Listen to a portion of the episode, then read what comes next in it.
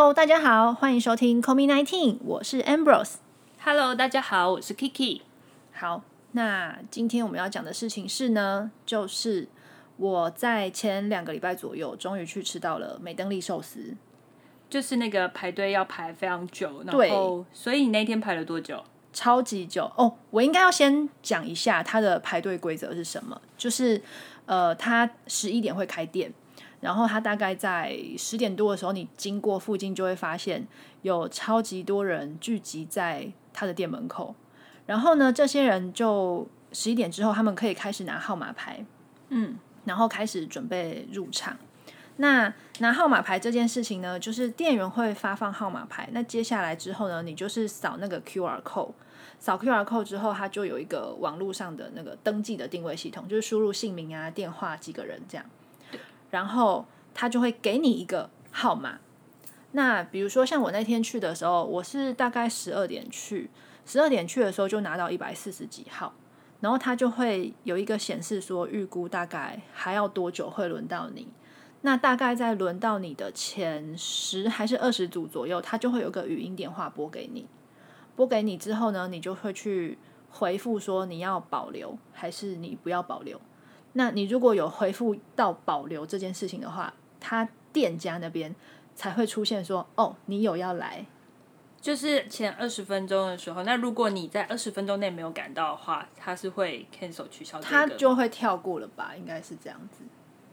对，然后我一开始去的时候是十二点嘛，对，十二点拿到第一次号码是一百四十几号左右。那因为我之前上网看，他说大概呃二十分钟会就是换一批这样子。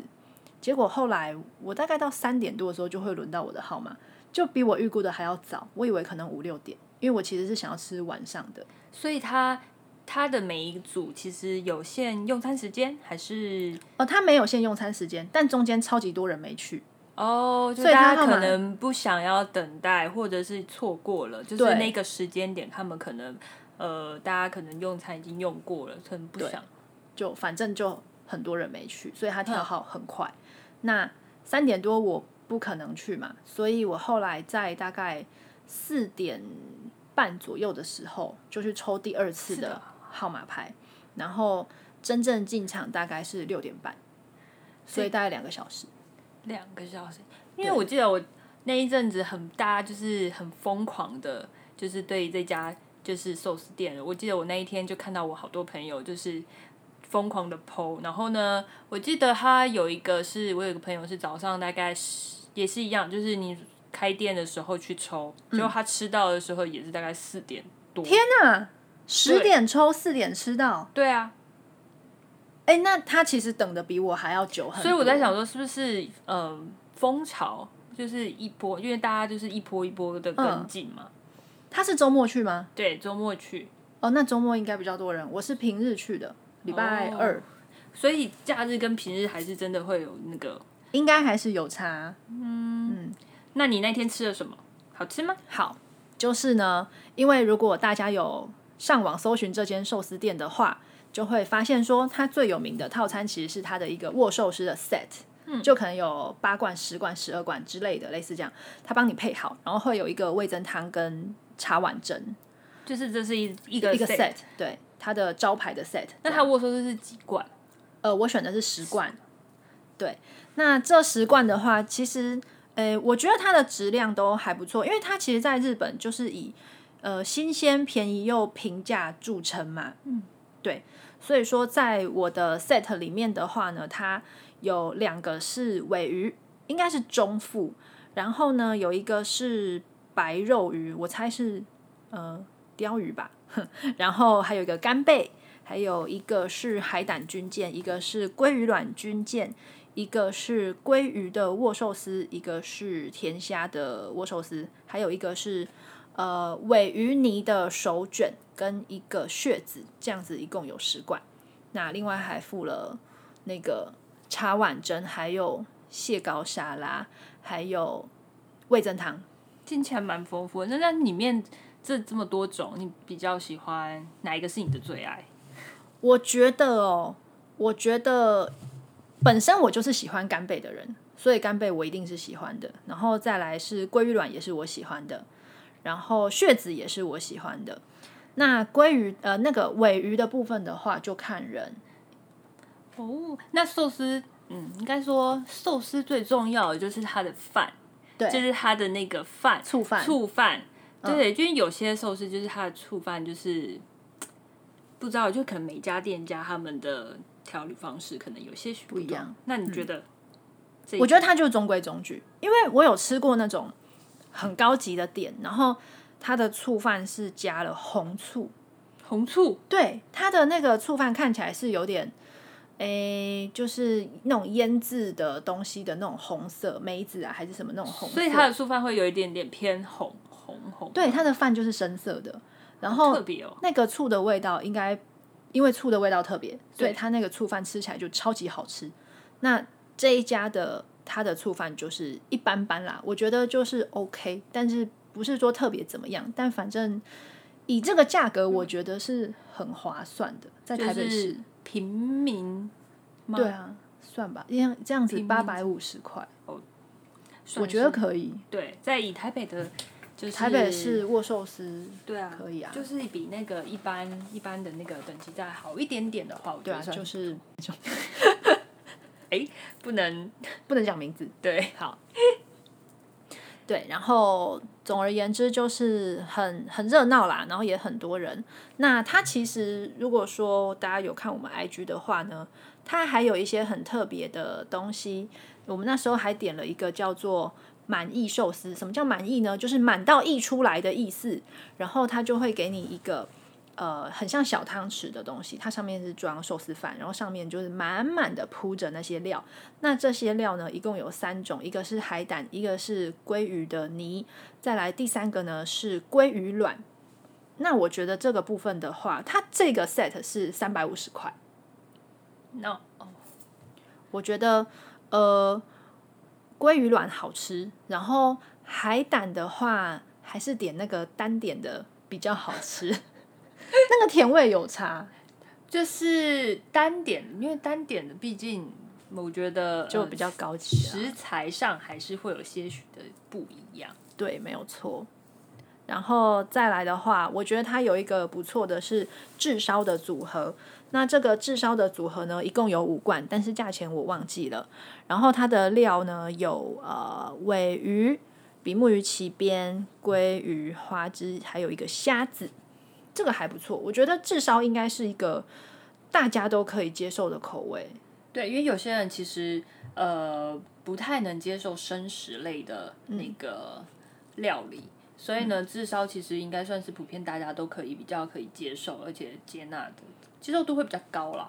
而且我觉得有一些食材油脂类的东西，经过炙烧之后，它是更香的，比如说像。呃，鲑鱼，嗯，然后还有那个比目鱼鳍边也是，鲑鱼炙烧之后超好吃的。对，然后像那个鳍边肉啊，它就是真的，我觉得炙烧过后比生吃好吃太多了。因为有时候那个生食它如果油脂太多，会变得有点恶心。对对对对对，就是你会没有办法去接受那个很油的那种满嘴油腻的那种感觉。对对对，会恶恶的。对，然后。炙烧过后，因为它油脂会开始产生那些所谓芳香烃类，就是那些酶钠反应的东西，所以这些东西其实是会很刺激你的食欲的，因为它吃起来就是好吃香这些口感。好，然后再来的话呢，呃，有一些人觉得说，哎，吃寿司日本料理是不是比较不会胖？那醋饭不会胖，这是真的吗？还是冷饭不会胖？因为大家会觉得。呃，吃寿司就是比较没有经过那种高温烹调或者是煎煎炸类，然后呢，所以呢就会觉得比较清淡。大家都会觉得，哎，吃日本料理，比如说我是不是可以就是比较健康，因为比较没有那些油烟或者是经过过度的一些烹饪。嗯，那我觉得可以这样讲，就是如果以寿司这个事情来说的话，把它分了两个层面，一个就是你上面用的料，另外一个就是饭本身。那饭本身这件事情的话，呃，确实就是说，热腾腾的白饭跟冷掉的白饭比起来的话，冷掉的白饭它一定是一个比较好的选择，因为它的升糖指数会比较低。然后它在冷掉这个这个过程中，它会形成一些抗性淀粉。那抗性淀粉这个东西的话呢，就是你可以想象成说，今天我们如果是吃热腾腾的米饭，它百分百全部都被我们吸收，而且是糖类的成糖类的状态被吸收的，那你的血糖就会很容易的升高。所以，当你的血糖升高很快的时候，其实这些多余的糖分就很容易转化为脂肪，然后储存在你的身体里面。可是今天如果这个饭的一部分它已经转化为抗性淀粉了，意思就是说它没有办法在小肠的时候被以葡萄糖的形式吸收进去，它反而会就维持这样子的形态，然后跑到大肠去。在大肠的时候呢，这些益生菌就会来利用这些抗性淀粉。所以，一方面，它对你的肠道菌丛其实是有帮助的。再来的话，你吸收进去的糖类热量也是比较少的，所以当然它比较不那么容易发胖。这个是一个有科学的证据的东西。所以你觉得就是呃那些淀粉类的呃食物，嗯，都应该选择吃冷的吗？呃，这个就是说它有一个科学实证在。但是当你实际上要这样吃的时候，可能会有点问题，因为你如果把白饭冰起来，它就变硬了。对，我意思是说，如果你是说把它放凉，等于放凉会比较好。放凉等于煮过之后放凉，我可能吃冷饭，或者是呃呃，或者是好，假设我的，因为大家现在应该都以健康取胜，所以呢，有可能大家会吃地瓜。嗯嗯嗯。对，有人会吃，有人会去。地瓜冰起来就比热腾腾的地瓜好，应该这样说，所以才会有那些贩售什么冰地瓜，对它的抗性淀粉比例就会增加。哦，所以今天要减肥的人，大家就是。地瓜的选择可能要思考一下了，对对对，就是可能要选择拼，就是把它冰起来呢，或者是直接选择蒸的。当然有蒸的跟烤的，烤的一定大家一定就是热热成，但是对啊对啊，其实放凉之后也有同等效果嘛？还是烤的跟蒸的其实它也会有差别？烤的跟蒸的哦，我觉得也会有差别。为什么呢？因为烤的时候它的温度比较高，它可能会到一百多度、两百度。那其实这样子的高温对于一些呃，营养素它会有一些破坏性，对，所以说在烤的跟蒸的之间的选择，蒸的会比较好，因为蒸再怎么样就是一百度 C 的水蒸气嘛，对，对，它的破坏性相对没那么大。那只是说，如果今天又有一个冰起来的东西的话，那比如说你把蒸的地瓜拿来，然后再冰起来，过一阵子再拿出来吃，那这个又是一个更好的选择。哦，从来没有想过哎，就是没有想过，就是冷饭跟热饭的差异，还有就是冰地瓜跟所谓的就是一般，就是大家吃的那种地瓜的，对于我们呃它的转变，就是没有太，就从来不会去思考这件事。没错，而且其实光是饭这件事情就很有趣哦，就是你如果去看说一个正常的白饭冰过之后，它是会变硬的，对。这个时候就是它的中间的间接发生了改变，所以它会变硬。这个时候它有一定成分的抗性淀粉在里面。可是你会发现，如果你拿一碗广东粥去冰，嗯，它不会不会变得那么硬，跟白饭相比。所以如果是一碗粥的话，它的抗性淀粉比例就比较少。那这个的话就没有那么大的意义了，在减肥上面。哦，所以它抗。所谓抗性淀粉这个名词呢，是比较新的吗？还是说以前就这几年开始大家会比较注意？就因为大家开始养生嘛，注意一些食品方面的概念，所以说开始有人用抗性淀粉来取代一般的淀粉，这样子的方式来作为一个饮食的新的控制，一个饮食的控制或者健身的一个对对对一个方式。对，因为淀粉应该是说减肥当中，其实大家大家会想说，呃，是不是就不要吃淀粉，或者是我淀粉少吃，嗯，然后来，因为淀粉毕竟其实摄取多了，它就是只是变成糖，然后变成脂肪储存，那并不会对我们身体上，其实我们非常迫切，就是它还是一个需要的一个能量，但是它不是那么的。不需要那么多。多。对，所以呢，就是会在这咀嚼上的时候，我们可以用什么样的方式呢，来来让我们可以吃到淀粉，但是呢，也不会摄取到过多的糖。呃，其实我觉得第一个就是量，量千万是不要多的。再来就是说，你选择的东西是什么？比如说，你选择糙米，你选择这种呃地瓜，就会是比较好的选择。那你如果选择了白米饭，或是你选择了马铃薯这种东西，它 GI 值就是高，而且它能够转换成抗性淀粉的比例也本身就低。所以说，在食物的挑选也很重要哦。然后还有一个。呃，讲到淀粉之后，我们还要讲饭上面那个料。对，其实饭上面那个料啊，也是很重要的热量来源。因为你就算去吃了寿司，结果上面那个鱼肉超级油，比如说尾鱼肚，嗯，它超级油，或是你上面是放着一些呃沙拉类的东西，酱料很多的东西，其实那个都是热量跟盐分的摄取。对，所以说呃。不光只是饭这件事情啦，其实你说吃寿司到底会不会减肥呢？不一定，取决于你到底选了什么样的选择。我觉得可能不只是吃寿司，它它是一个方向，就是它虽然相较清淡，但是其他比如说我们平常的饮食，嗯，就是平常饮食大家可能选择上啊，就是都还是要，不管今天是选择米饭或者是面食类。嗯，就是相较于其他相对的配菜，都会影响到整个的那个热量的摄取，对，还有整个营养素有没有够均衡。对，减肥是一件非常困难跟痛苦的事情。我觉得要长远这件事很困难。比如说，我撑个三天超级健康饮食，哎，这可能稍微意志力一下就可以做到。可是你要连续一年都这样，这真的非常困难。所以减肥的重点在于。不是要跑得快，而是要跑得久。对，就是你要长远来规划说，除非你今天真的有非常呃，比如说你有很重要的约会，或者是你要拍婚纱了，对，然后呢，你必须要很快速的，对对快速的来做一个瘦身的话，嗯，我觉得才会用比较极端方式，嗯，对。但是如果你是要走健康、走长远路线，你要坚持，然后毕竟我们平常是日常的生活，你还是会有聚会，对。所以你不可能去聚会的时候跟他跟你的同事们或者你的朋友说不好意思，我现在节食。对，然后呢，我只能吃生菜沙拉，或者是我只能喝水，然后配一些就很尴尬。对，我觉得这样子的话，其实我觉得这样子的话，生活上好像会少一点乐趣在，而且真的很尴尬，就很解嗨哎。你要喝酒，然后你只能喝水，不是？就是觉得有时候你就会这样，反而觉得哇塞，那我到底这样子的减肥到底？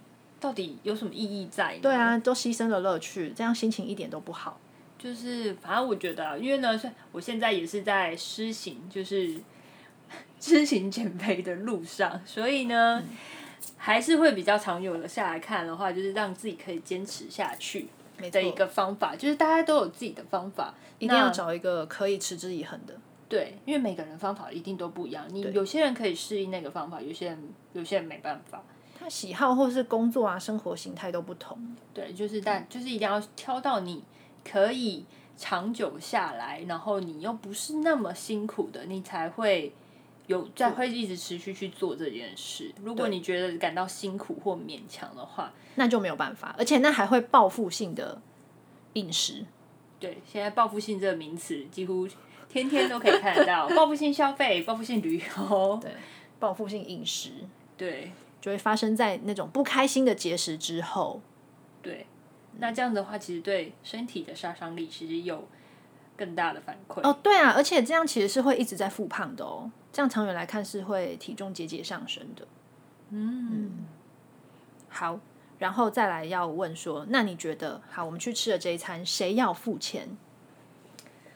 谁要付钱这件事呢？先讲一下好了，就是呃，应该说对象不同。比如说，今天你跟你男朋友去吃，是很稳定的男朋友，还是是暧昧的对象，还是是呃工作上的同事或伙伴，或者是你的闺蜜？好了，不管我们有这几种方式，就是你去吃一顿呃一个聚餐，一定会呃这一顿这段这一顿的饭，到底我的费用应该要怎么样去去去分摊，或者是怎么样去结账？好，假设呢，当然闺蜜、同事这些都不用说，就各付各的啊，对各付各的，或者是今天我们假设是好朋友一起出去，当然就是就除以二啊。对，那或者是呃，你有特别的节日，比如说他生日、朋友生日这种，那当然就是请客请客。也很正常。那最大家最会呃关注的就是今天假设是异性对异性的部分的话，那你要怎么样去结账呢？如果呢，就是呃，你当然如果是跟你的男朋友已经交往非常的稳定了，那当然可能他就会去结账，或者是哎，今天就是呃，那或者是你们就各付各的，嗯，那你觉得觉得 A A 制这种东西在情侣之间会有什么样的问题？我自己觉得哦，对，因就是你的呃爱习惯的话，你会觉得我今天出去吃饭就一定要男生付钱吗？还是我觉得 A A 制到最后会让人觉得很计较。很计较？对，因为如果你今天要很很彻底的 A A 制，变成说好，我每一个都要记起来，然后每一个都要除以二。那那我问你，今天比如男生吃的比较多，女生吃的比较少，然后大家都付一半的钱，那不是很？就是你心里就会开始有这些。然后好，然后这时候我就会觉得天哪，我为什么要这么计较呢？我又不是，我又不是真的在意这些东西。是，嗯。我会这样问的原因是因为之前啊，就是有一个朋友他跟我提了一件事，就是呢，他说，呃呃，因为她的老公跟她就是出去的时候呢，基本上都是呃她老公会付钱，那她很好奇我们这些呃年轻的族群啊、在这一块对于价钱上面的呃认知，是不是还是跟他们以前那个时就是时空背景的状况是一样？可是他是已婚呢、对，他是已婚的哦，但是呢，也有就是交往很久的呃情侣，嗯，然后呢，一直是持续这种 A A 制的，嗯。那就会呢，他就他就然后或者是呢交交往中的情侣，那呃 A A 制并不是执行的这么彻底，但是可能就是比如说男生付了一餐，那女生可能就回请，哦，那这几种方式其实没有绝对的对跟错，嗯，对，但是我觉得 A A 制这种东西，就是有的时候啊，取决于男生他的他并不一定可以接受。男生不一定可以接受。啊、不是男生不一定可以接受说，呃，因为如果完全 A A 制，他也会觉得没面子啊，哦，因为他，他就去付钱的时候呢，在在那个柜台的时候，当女孩就说，哎、因为他一定会柜台可能就会问说，哎、你今就是要怎么结嘛？或者是如果你今天是刚认识的人，或者是你今天刚交往，并没有交往很久，嗯，那去到了就是要结账的时候，他就会问说，哎、你你要怎么样结？然后他就说，嗯，分开的话，他会觉得他有失颜面。哦，对，所以呢，你到底要怎么处理这个 A A 制的的呃这一个怎么问题操作？？对，你要怎么操作？呃，我自己的话啦，以前的话都是我是真的会记账的人，就是这个多少钱，然后什么东西多少钱，就是本来就有记账习惯，所以写起来也很也很正常，然后就一个月记起来再除以二这样子。对我以前是这样。那谁先付了？就是比如说他付了那一餐，他自己会记他的，然后我付了餐，我会记我的，然后两边就是都除以二，然后再互相加减，然后看要给谁多少钱，这样好，我跟 boss 完非，常的精。我跟 boss 完全不一样，就是我以我以前那就完全完全不会有，就是在记账。就是在这一块，我是真的没有在记账。就是基本上呢，我今天出去啊，谁掏了钱呢？就是谁，比如说这一餐他请了，那基本上我下一餐可能就会回钱，或者是他可能付了好几餐，就会诶有一餐我就会诶你都付了这么多，那这个就我请吧。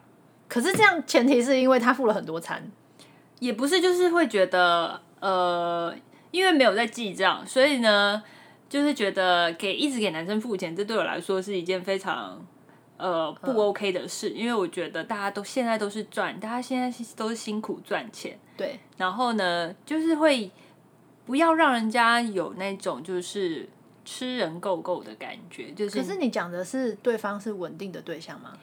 呃，稳定的对象，就是你可能会一起出去。好，假设不是稳定的对象，假设还是属于暧昧的对象呢？嗯，没那么稳定的。对，那你我不知道大家会就是一样，就出去都一定要男生付钱吗？其实，在以前，我记得在我爸妈他们那个年代，就真的就是出去的话，就是男生男生要付钱。嗯，对他们觉得给女生掏钱是一件非常丢脸的事情。嗯，对。但是以现况我们的呃生活的一个环境、社会环境的下的条件下，其实好像对于男生，我相信还是有啦，就是相信还是有男生就是出去，他觉得呃我是男人，所以我就必须他要面子，对，然后去承担这样子的一个经济的责任。好了。